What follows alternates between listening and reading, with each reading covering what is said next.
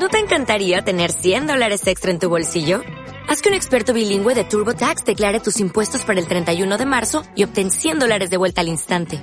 Porque no importa cuáles hayan sido tus logros del año pasado, TurboTax hace que cuenten.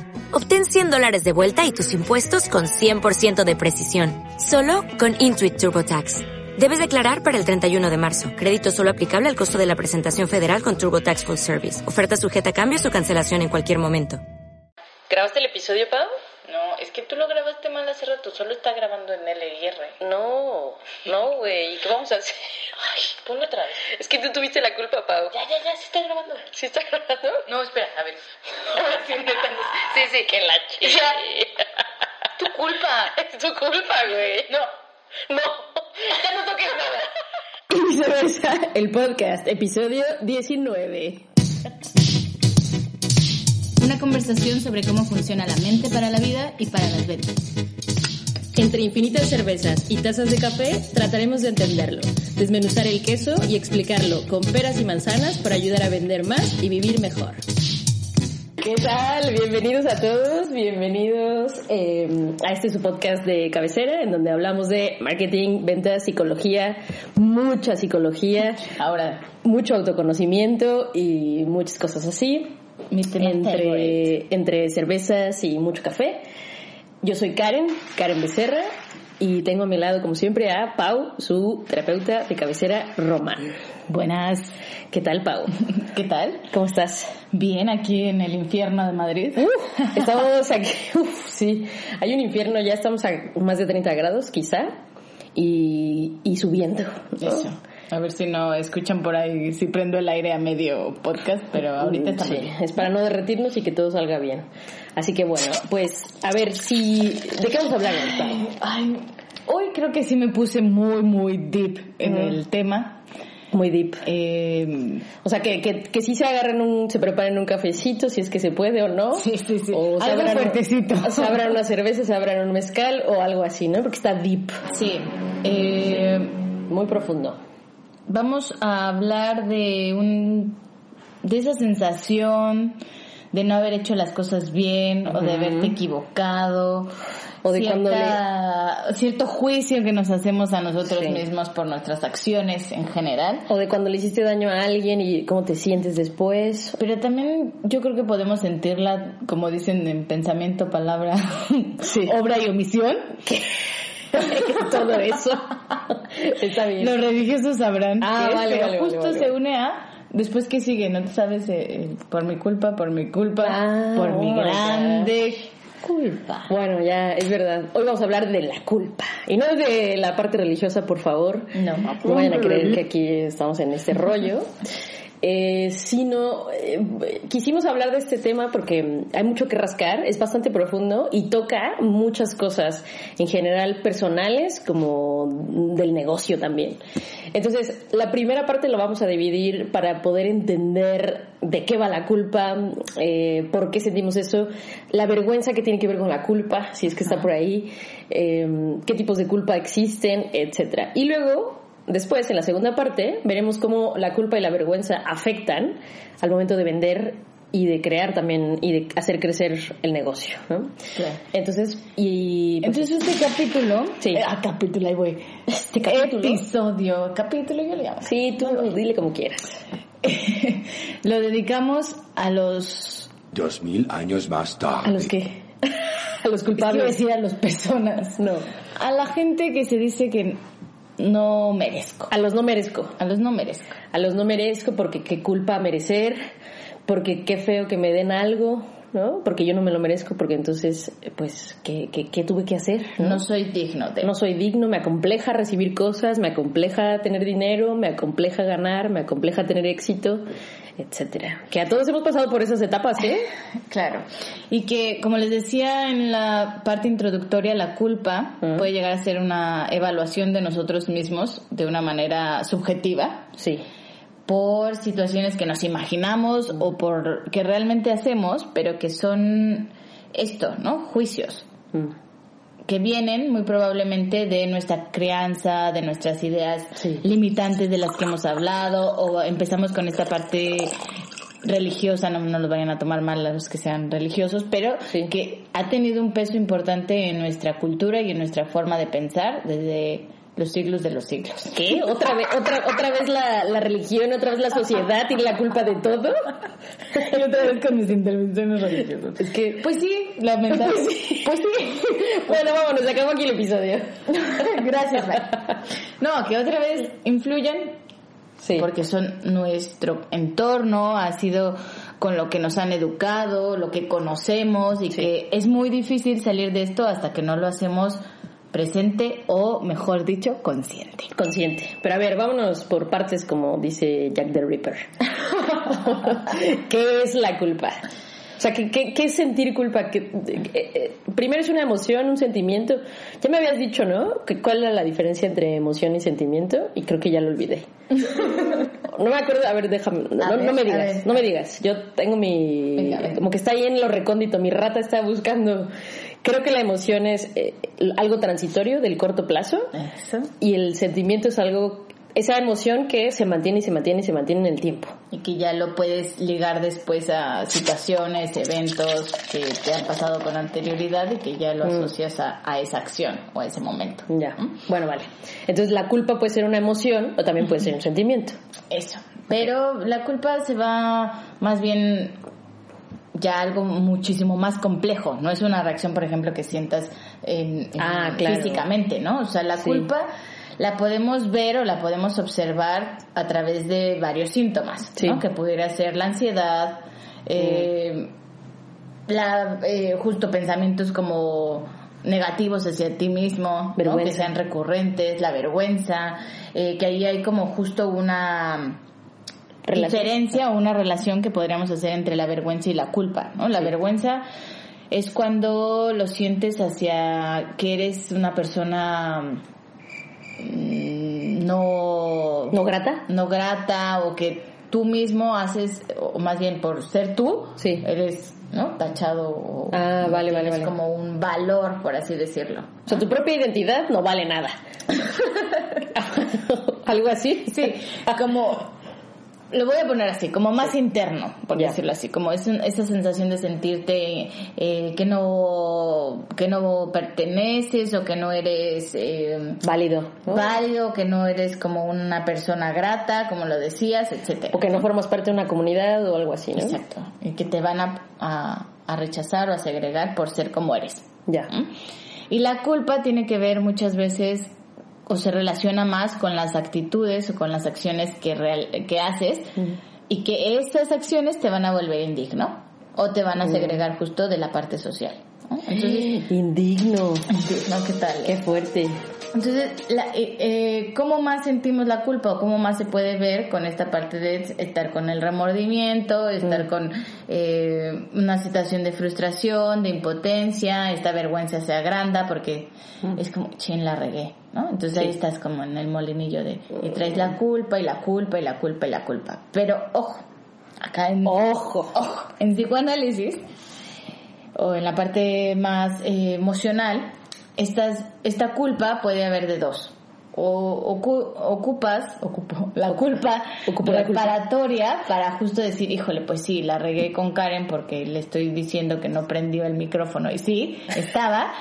Entonces ya le, le pido una disculpa y puedo tener como una parte de reparar eh, nuestro vínculo, ¿no? Sí. De seguir amiguis como siempre. Sí. O la parte justo persecutoria que puede llegar a, a ser eh, patológica y Mm. convertirse en una situación pues ya de una neurosis, por ejemplo, obsesiva, de estar pensando todo el tiempo es que es que no valgo, es que no valgo, es que no soy digno, es que yo que tuve la culpa. algo hice mal y es Sí. que qué van a pensar de mí, y no lo hice bien, etcétera, etcétera, ¿no? Y nos estamos dando todo el día, todo el día, todo el día que por un lado las dos pueden formar o nos pueden ayudar a adaptarnos a nuestro, a nuestro medio social, Mm. porque si voy a ocupar otra vez la religión, ¿no? Pero si te dicen que te la pases rezando 30 padres nuestros y demás, o latigándote o haciéndote alguna situación de, de lesión, Sí. pues vas a liberar la culpa. Mm. Pero por otro lado, cuando tenemos estos pensamientos recurrentes y que todo el tiempo estamos ahí, nos ayudan a adaptarnos porque así ya no pienso en otra cosa Ya. y no me esfuerzo por ver si Conseguir cosas. co- conseguir cosas y me, me encierro en la culpa, ¿no? O sea, a ver, A ver. hay que traducir todo lo que dijo Pau porque que está muy, bien. Venga. Punto número uno, la, la culpa es mm, más allá de una emoción. O sea, no es como que ahorita se me cae el vaso, lo rompo aquí todo y, y siento culpa y se me pasa en dos segundos, ¿no? O sea, va- es más profundo, más allá de eso. Es más complejo porque in- influye la, emo- la emoción que puedes Sí. llegar a sentir, que puede ser la tristeza de haber fallado, pero puede vergüenza, una o- idea y viene de cómo te sientes contigo mismo. Aquí ya se complejiza porque Sí. estamos abarcando tanto lo social, lo interno y lo emocional. Sí. Entonces, es una cosa ahí que, que, pensamientos, ¿no? que podemos sentir y que viene de todos lados, ¿no? De pensamientos, de sentir, de, de afuera, de ti, de todos. Y que luego dijiste también que se puede ver y se puede vivir la culpa desde la vergüenza, la ansiedad, la tristeza, la maldita sea, tuve la culpa, yo hice, no hice, dejé de hacer, remordimiento, ex- exacto. Y que luego hay dos tipos de culpa, ¿no? Sí. La que te persigue maldita maldita culpa persecutoria, ¿no? Y estás ahí con el run run de eh, no hice, oh, Que no sales de ahí. Y estás ahí, estás dando círculos, círculos, círculos, círculos. Y la otra que, ¿cómo dijiste que se llama? Reparadora. Repar- Reparadora, ¿no? Que, que te puede ayudar y decir, ah, vale, no, pues yo la neta sí tuve la culpa, ¿no? La verdad sí. Entonces, lo que sigue es que me disculpe, lo que sigue es que lo haga de otro modo, lo que sigue es que cambie, lo que sigue es lo que sea, ¿no? Te haces cargo de tus fallas y eso te ayuda a adaptarte a una sociedad que tiene límites, reglas, normas, porque bueno, Sí. un psicópata, por ejemplo, no tiene culpa. Ya, o sea, sería claro. como un poco la... O sea, hace daño y no es como que le preocupe. Sí, Sino es como, ah, pues, Sí. que le vaya bien. Ahora, em, la culpa, ¿qué, qué, qué se puede hacer con ella? O sea, ya la tienes, ya tal, pero ¿qué, qué puedes hacer con ella en, en caso de que, de que lo tengas ahí? Tanto en tu vida, o sea, a lo mejor en una relación o en, o en tu chamba, ¿no? En tu trabajo, en tu negocio, en, al vender. Eh, ¿Qué, qué, qué se puede hacer por ahí?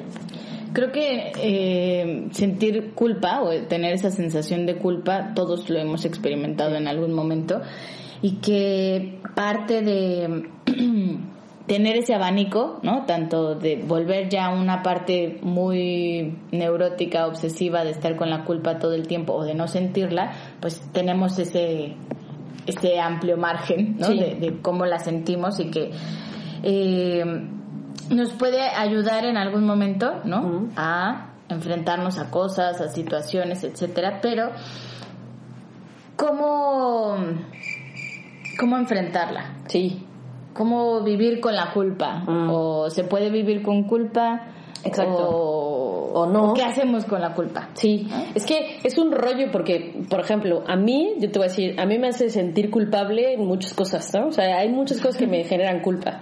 Por ejemplo, desde lo, te voy a decir desde lo más posiblemente trivial y simple y absurdo, o no absurdo para otra persona, pero, pero que sí. ¿no? Ejemplo, a mí me hace sentir culpa eh, salirme todo el día y dejar a mi perrito solo, ¿no? Me-. O sea, yo me salgo y digo, y, y luego después, ya después de varias horas, estoy diciendo, no, no, me tengo que regresar, no, es que no puedo estar yo aquí disfrutando y, y ella está sola, ¿no? Ahí, ¿Y qué ¿qué- te imaginas? Que le va a pasar algo, que está triste, que se va a sentir mal, que Que está ansiosa, persona, que soy mala persona, que, ahí. que yo sí estoy disfrutando en uh, la diversión y ella está ahí toda sola, no tiene nadie que le haga caso, etcétera, etcétera, etcétera. Entonces, eso me genera culpa. Puede ser muy simple o no, pero genera culpa. Y es, y es justo a lo que iba, ¿no? O sea, empiezas a sentir culpa, ¿por qué? Porque es más fácil, Mm. ¿no? Estar como martirizándote Sí. de lo que le puede estar pasando porque no sabes qué puede pasar. Claro. El la incertidumbre. Sí. vivir en la incertidumbre Sí. ya lo hemos hablado mil veces que no la toleramos. Entonces te empiezas a hacer todo este rollo de estas ideas Sí. y estos remordimientos y tal para también no disfrutar y entonces poner en marcha el regresarte a casa. Claro, sí. Que la incertidumbre juega un papel aquí bastante importante, ¿no? En el asunto de la culpa. Sí. O sea, porque también está esa gente que que se autodenomina culpable por algo como para no asumir que puede hacer más cosas. ¿no? Es decir, a ver, ¿no? Ahí te va. Yo te- tenía un cliente, ¿no? Sí. Voy, vamos a poner que se llamaba eh, Pancho, ¿no? Panchito. Panchito tenía, ah, era profesor de yoga y llegó conmigo porque decía que tenía que, que de tener una base de datos pues relativamente estable de clientes que iban a sus clases de yoga, como que se fue haciendo pequeña, pequeña, pequeña su, su base de datos de clientes y llegó conmigo por eso, ¿no? Porque no sabía qué estaba pasando. Además era pandemia y ya sabes, todo el show, ¿no? Ok. Estuvimos trabajando eh, distintos, varias, varias sesiones y yo no veía nada que mejorara, ¿no? Yo no veía nada que, que cambiara, tal. Era como revolcarnos, cada sesión era revolcarnos en el mismo lodo, ¿no? En el mismo charco. Hasta que hubo un punto en el que yo mm, asumí que no era un asunto técnico, ¿vale? No era un asunto técnico el de es que no sé vender o es que no sé qué estrategias hacer para atraer más gente o es que no sé qué mensaje dar, ¿sabes? No era un asunto técnico que pudiese arreglarse explicándole el cómo, ¿no? El- el camino y tal sino era un asunto más profundo de culpa, de decir, es que si yo sigo vendiendo, si yo sigo trabajando, si yo sigo ganando dinero, si yo sigo tal, dejo mi práctica, porque también, no sé, para la gente yogi que a lo mejor esté por aquí, eh, creo que es muy importante la práctica de ellos mismos, ¿no? De decir, sigo practicando, sigo aprendiendo, sigo con mi maestro, sigo con tal, ¿sabes? Entonces, para Panchito era muy difícil o le, le causaba mucha culpa eh, ocupar su tiempo en vender, ocupar su tiempo en hacer estrategia, ocupar su tiempo en ver su negocio, porque para él significaba que si hacía eso, dejaba de lado su práctica como yogi, ¿no? Y entonces ya no iba a crecer ni se iba a elevar como un grande yogi en el universo. Y cuando yo me di cuenta de eso, eh, pues tuve que enfrentarlo, ¿no? Y decir, más bien confrontarlo y decir, eh, Panchito, creo que tu problema no es un problema técnico. Hemos visto todas las estrategias habidas y por haber, eh, en donde puedes invertir dinero, no puedes invertir dinero, donde hay más opciones de tiempo, etcétera, y tú no quieres hacer ninguna. A mí me parece que esto no es un asunto de marketing, me parece que es un asunto de que tú no lo quieres hacer y yo no voy a hacer la respuesta, ¿no? En ningún caso la voy a hacer. Así que prefiero que la consultoría la pausemos y tú trabajes en lo que tengas que trabajar y cuando estés listo vuelvas. Ya está. Y ahí, y yo lo voy a decir, yo lo hice por dos cosas. Por mí principalmente, porque yo ya estaba en, un, en una sensación también de Frustración. de frustración de no le puedo ayudar o no soy capaz de ayudarle o, o qué o qué está pasando no También y por el pudiste haber caído en la culpa de claro ¿no? de no soy suficiente Exacto. bueno si Que Karen ya- no haya trabajado no había trabajado que ya estaba a punto, ¿eh? ya tenía el pie ahí adentro. Ya. Y por eso dije, no, es que esto no, no puede ser, o sea, llevamos muchas sesiones y no ha pasado nada, está mal, ¿no? Algo está pasando. Y entonces dije, no, es que no, no creo, yo creo que eso no es un asunto técnico. Y al final, pues bueno, ya, o sea, se acabó, terminamos la relación de trabajo, quiero decir, y, y no sé, ahora no, no he sabido nada de, de Panchito, eh, pero espero que, que, que su culpa la, haya mm, como dejado de lado o sanado de tal modo que pues pudiera hacer crecer su negocio, ¿no? También tiene una culpa muy grande con su hijo, ¿no? Porque tenía un hijo y entonces era como, eh, por un lado? ¿cómo lo voy a dejar? ¿Cómo voy a invertir tiempo en mi negocio y en mí y en mi, en mi crecimiento y en mi tal? Si tengo un hijo que necesita de mí, que necesita de, de- ¿sabes? Entonces era una cosa ahí, pues... Karen, no voy a No diagnosticar, voy a diagnosticar, pero mira, te paso la tarjeta de Pau. pero en el no merezco, toma. Primero ve a terapia y luego regresas a consultoría de marketing. Y es que, te digo, no, no es... No es algo sencillo y ahora sí nos metimos en un tema deep, ¿no? porque aquí también podríamos hablar de cuáles son sus expectativas de Sí. ser yogi, de autosanarse, de este rol de padre. Sí. O sea, ve desde dónde podemos Sí, jalar sí, la es que es muchísimo. Por todos lados. Sí. Y él ya estaba cayendo justo por, por todas estas ideas que generalmente vienen de nuestra familia, de nuestro entorno, de lo que hablábamos, a una sensación de, bueno, no sensación más bien, a una conducta de autocastigo Mm. y de Sí. autosabotaje. O sea, se está castigando. Eso. En el no progresar, en el no tener un éxito, es lo que más se une o lo que conocemos coloquialmente al autosabotaje, ¿no? Donde tú dirías, bueno, es que tienes todo, ¿no? O sea, ya te di las asesorías, tienes eh, la lana, que a veces es un problema, ¿no? Tienes eh, la estructura, tiene, eres buen profe, tienes las habilidades, ¿no? La gente te sigue, tal. Claro. ¿Por qué no quieres. El éxito? ¿O por qué no vas encaminado? ¿O por qué la culpa realmente no te está dejando Sí. salir a flote? Y autosabotaje total, ¿eh? A mí, a mí me mata la gente que, que, que llega y dice, mira, no, todo nuestro crecimiento, o sea, refiriéndose a su negocio, ¿no? Todo nuestro crecimiento ha sido orgánico, ¿eh? No he pagado ni un solo peso en publicidad, ¿no? No, no, no he hecho más esfuerzos de venta, todo ha sido orgánico. Está bien, qué guay, ¿no? Qué cool. Pero lo dicen desde, desde un punto, desde un ángulo en el que el otro lado, si yo hubiera invertido dinero en publicidad, si hubiera hecho esfuerzos de venta, estuviera mal, ¿no? Sí, como que no Me vale. vergüenza, exacto, eso no valiera, ¿no? Entonces, es como eh, gente que, que, que de pronto puede acomplejarse, ¿no? Acomplejarse por simple, el simple hecho de querer ganar, ¿no? Querer, querer ganar dinero, querer ganar clientes, querer ganar... Y, y si tuviste para eso que invertir publicidad, ¿Cuál es el problema, no? ¿Cuál es el punto de ello? ¿Cuál es la vergüenza de ello? Si estás trabajando para algo, ¿no? Y eso pasa un montón y sí creo que detiene en algún punto a la gente a, a vender y como dijiste, a autosabotar, autosa, ¿qué? ¿Qué? Ese es brújula. autosabotearse, Sabotearse. autosabotearse. Eso.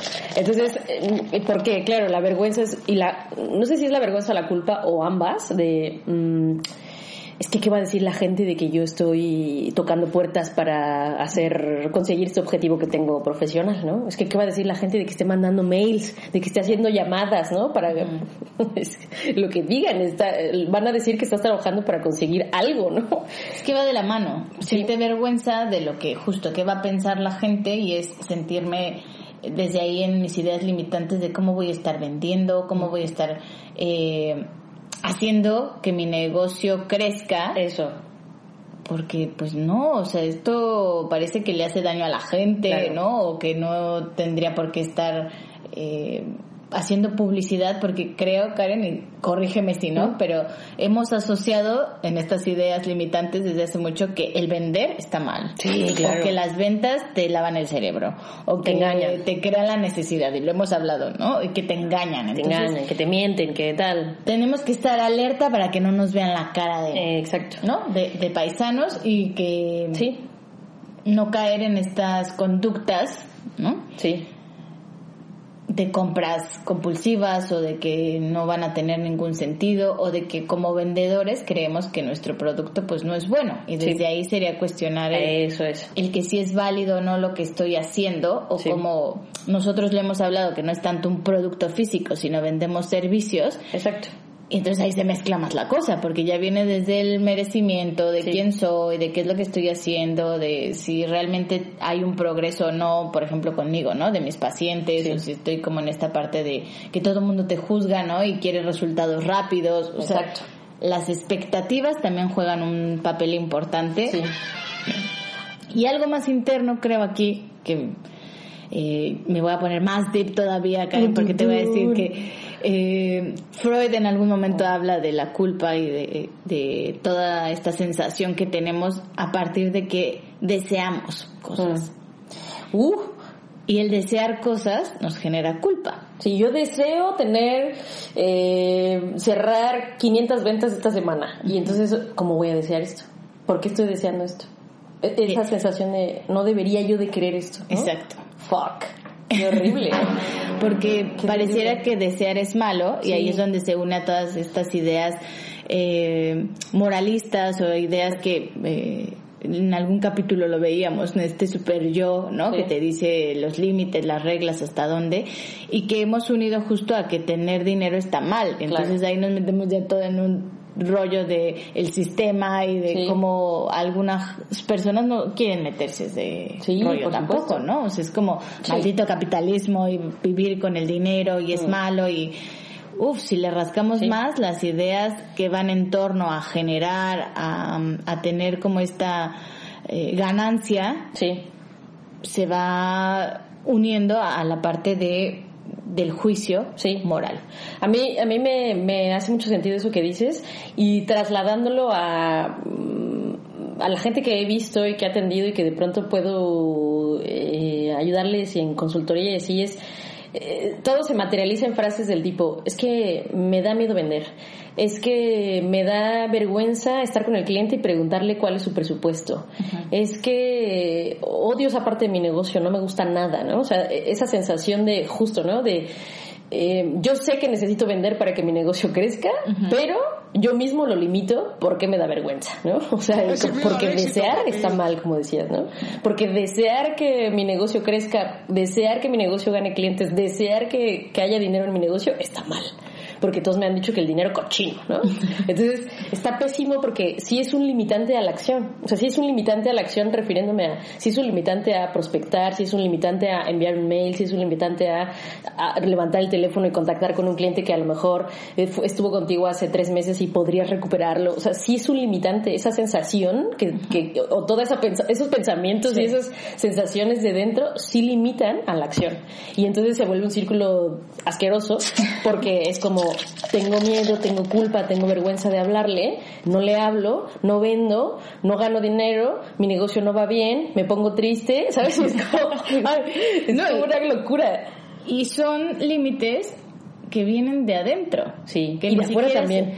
A eso iba, que, Sí. que, que deberíamos más bien entender de dónde viene el límite real o, o Sí. ver un límite objetivo Sí, para poder manejar la culpa Claro. y que no te sabotee. sí. Porque es real que va a haber a lo mejor mil llamadas y que no te van a contestar o que va a haber una respuesta negativa, pero desde, desde antes ya nos estamos limitando Sí, a- por estas ideas, por esta sensación y porque aquí ya se vuelve también un poco más complejo en, en la gente que tiene como esta culpa recurrente.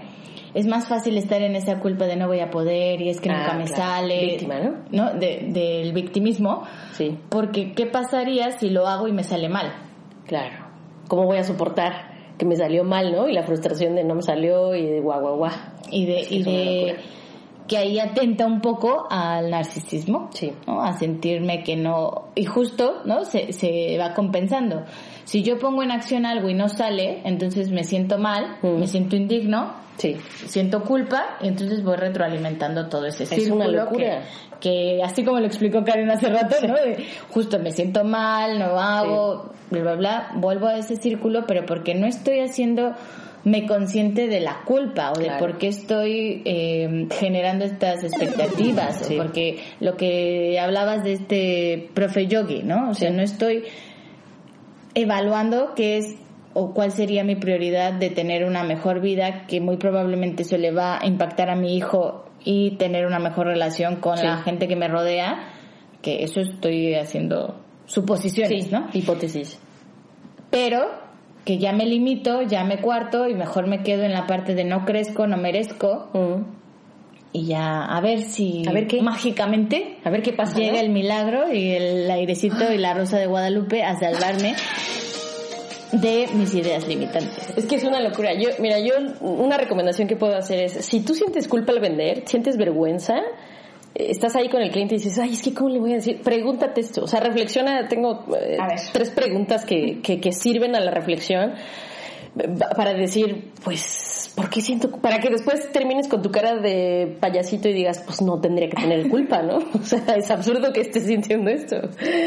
Uno es el, el producto o servicio que tú vendes, lo que tú tienes, no cumple con lo que tú prometes. O sea, si yo vendo, pues, yo qué sé, eh, planchas, ¿no? Y la plancha que vendes no, no plancha, o sea, básicamente no funciona para planchar, no deja la ropa desarrugada. Quizá entonces por eso tienes vergüenza, ¿no? Claro. Ahí está una cosa. Esa es una pregunta que hay que hacerse. O sea, lo que yo vendo no cumple con lo que prometo. O sea, o yo llego con un posible cliente y le prometo cosas que no van a suceder, ¿no? Y que me estoy inventando.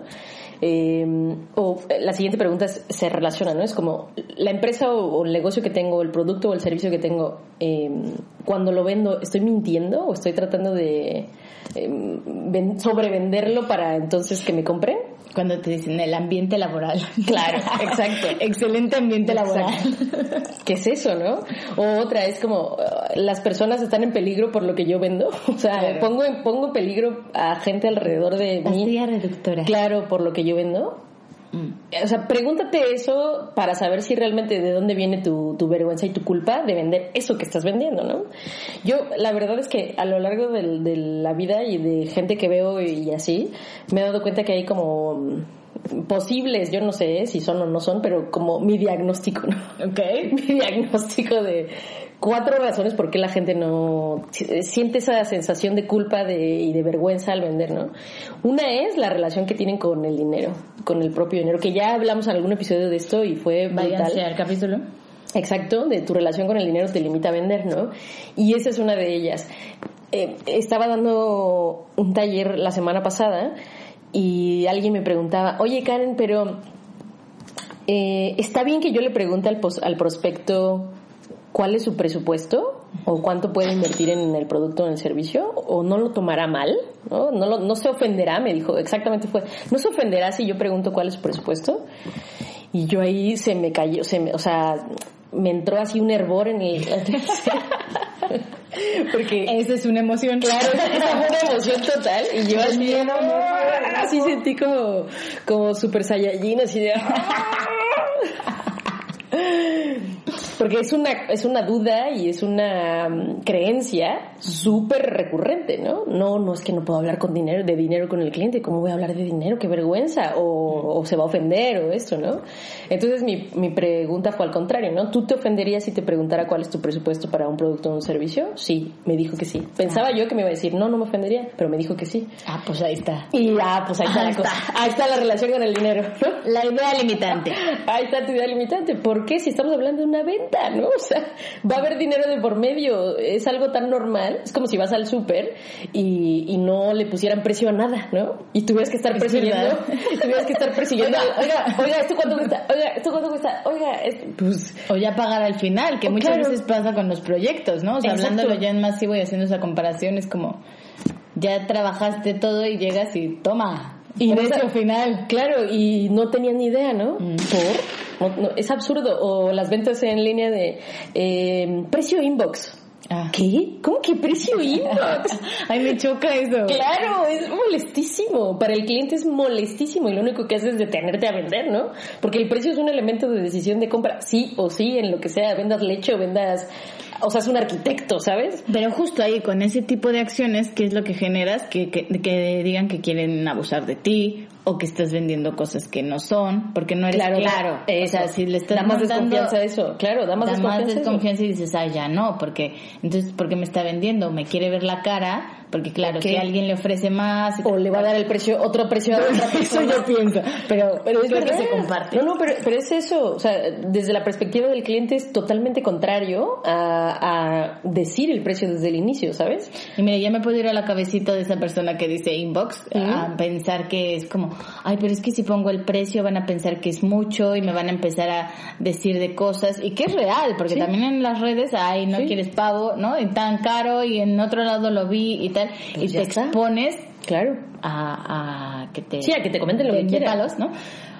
Pero que yo creo que lo más importante aquí es que justo para lo que decía Karen de las ventas y demás es cómo yo me estoy posicionando ante lo que estoy vendiendo. Eso es que ese es el segundo punto de estas cuatro cosas que te decía. Uno es tu relación con el dinero y otro es la confianza de- que tienes en tu producto o tu servicio. Justo, cómo, co- qué tan cómodo te sientes vendiendo lo que estás vendiendo, ¿no? O sea, si no te sientes cómodo con lo que vendes, pues probablemente vas a, así, te, va a ol- te van a oler a la distancia la desconfianza que das y, y justo esa sensación de, de culpa que tienes solo al venderlo, ¿no? La otra es la asociación de venta, o sea, una vez que vendes, le vendes a alguien y alguien te compra y te da su dinero, como de que tú, esa sensación de que tú lo obtuviste, ¿no? O sea, como de, eh, yo te, te tengo porque me pagaste. Pues no tiene nada que ver, la venta va más allá de una transacción monetaria, o sea, la venta es, sí, claro, hay dinero de por medio, pero no es todo lo que hay alrededor, ¿no? Yo voy a recibir otra cosa a cambio, un valor, un producto, un servicio, lo que sea. Y luego la otra es, sí, claro, el desconocimiento de tu mundo interno, que es lo que más le gusta a Pau, ¿no? O sea, para mí sí es una de las razones por las cuales sientes vergüenza es que no sabes ni qué pedo contigo, ¿no? No sabes ni qué pedo con que mm, te gusta o no te gusta vender esto, con que cómo te sientes al decirlo, cómo te sientes al estar haciendo esa acción simplemente, ¿no? O sea, esa sensación me parece que es, es, es fea y, y, y sí está, es algo que tienes que trabajar, ¿no? Y de que podríamos hablar justo de esa diferencia entre vergüenza y culpa. Sí. ¿no? O sea, porque al momento en el que vendes ya estás haciendo una acción y puedes sentir culpa de lo que estás haciendo. Sí. Pero ¿cuánta gente no vende de todo, Karen? Los Y dealers. pareciera, exacto. Ahí están los dealers. Digo, no tiene vergüenza. No, ni culpa ni vergüenza de lo que estoy vendiendo. A mí me da igual que se metan lo que quieran, ¿no? Exacto. O sea, hay gente que vende. Claro, y está pésimo. Entonces, O sea, yo. ¿qué es lo que me está limitando? Eso el es. que el yo cómo me percibo Exacto. sobre lo que estoy vendiendo porque la acción de vender tal cual tal vez No. es la que me la que me dificulte o sí tal vez yo pienso que mi producto es muy bueno y no me da vergüenza y hasta puedo hablar con orgullo de lo que vendo Sí. ¿no? pero al momento de venderlo es donde me entra O la de cobrarlo. culpa o O de decir o- firma contrato. fírmame o ¿Sabes? tal Ahí. o- ahí ya en la Claro. acción ahí pudiéramos estar hablando más de, de culpa o de que estoy Exacto. engañando al otro, o de que no lo estoy haciendo bien, o de que no va con las reglas morales, ¿no? Sí, como una brújula moral que tienes ahí, ¿no? De decir, ¿esto da culpa o no? Y eh, hablando de dealers, yo, o sea, yo sí, sí, o sea, sí les em, envidio en algún punto esa, esa seguridad de vender, ¿no? De vender algo horrible, de vender algo que, que igual le va a hacer daño a la gente, como lo que veíamos arriba, ¿no? De que quizá puede ser que ponga en peligro a otras personas Sí. eh, y que no tengan vergüenza alguna ni, ni culpa alguna. Y esa seguridad sí que deberíamos de adaptarla, sí que deberíamos de adaptarla para vender otras cosas, ¿no? O sea, eh, ¿cómo, cómo vender con la seguridad que lo hace un dealer? Más productivo. Ahorita me estaba acordando que eh, me comentaron en la semana que justo una persona, vamos a hablar de baby boomer millennial, Ujú, Sí, sí. Ahora no sé si tú has visto que hay un, un producto de C- CDB, perdónenme. yo- CBD. Eso. Siempre le cambio. Perdónenme. ya es mamá, ¿no? Ya es mamá, o sea. Eh, me voy más al boomer, ¿no? Pero justo. Sí, ya estás en baby boomer. ¿eh? El millennial emprendió su negocio, ¿no? Y Sí. tal, ¿cuáles son las edades, no? De ¿de qué? ¿De qué qué? ¿Los de millennials? CDB o CBD. Eso, CBD. CBD. Sí. Y el baby boomer fue, pero ¿cómo? A ver, pero espérate, que hacer pausa. Es que el CBD es una... mm, La planta de la marihuana... El CBD. El CBD, tampoco me crean mucho, ¿eh? tampoco es que sea con- conocedora, pero, pero más o menos eh, sé qué pedo con esto. Existe la planta de la marihuana, ¿no? Y de la planta y la planta de la marihuana tiene distintas como eh, ¿Sustancias? Sustancias, exacto. Hay alguna sustancia que genera eh, esta, estos efectos eh, Relajantes. relajantes, etcétera, ¿no? Curativos. y que algunos se van justo, ¿no? A la parte curativa y hay unos que se van pues a la parte de la diversión y el entretenimiento o como lo toma la gente que eh, fuma marihuana y ya Se está, ¿no?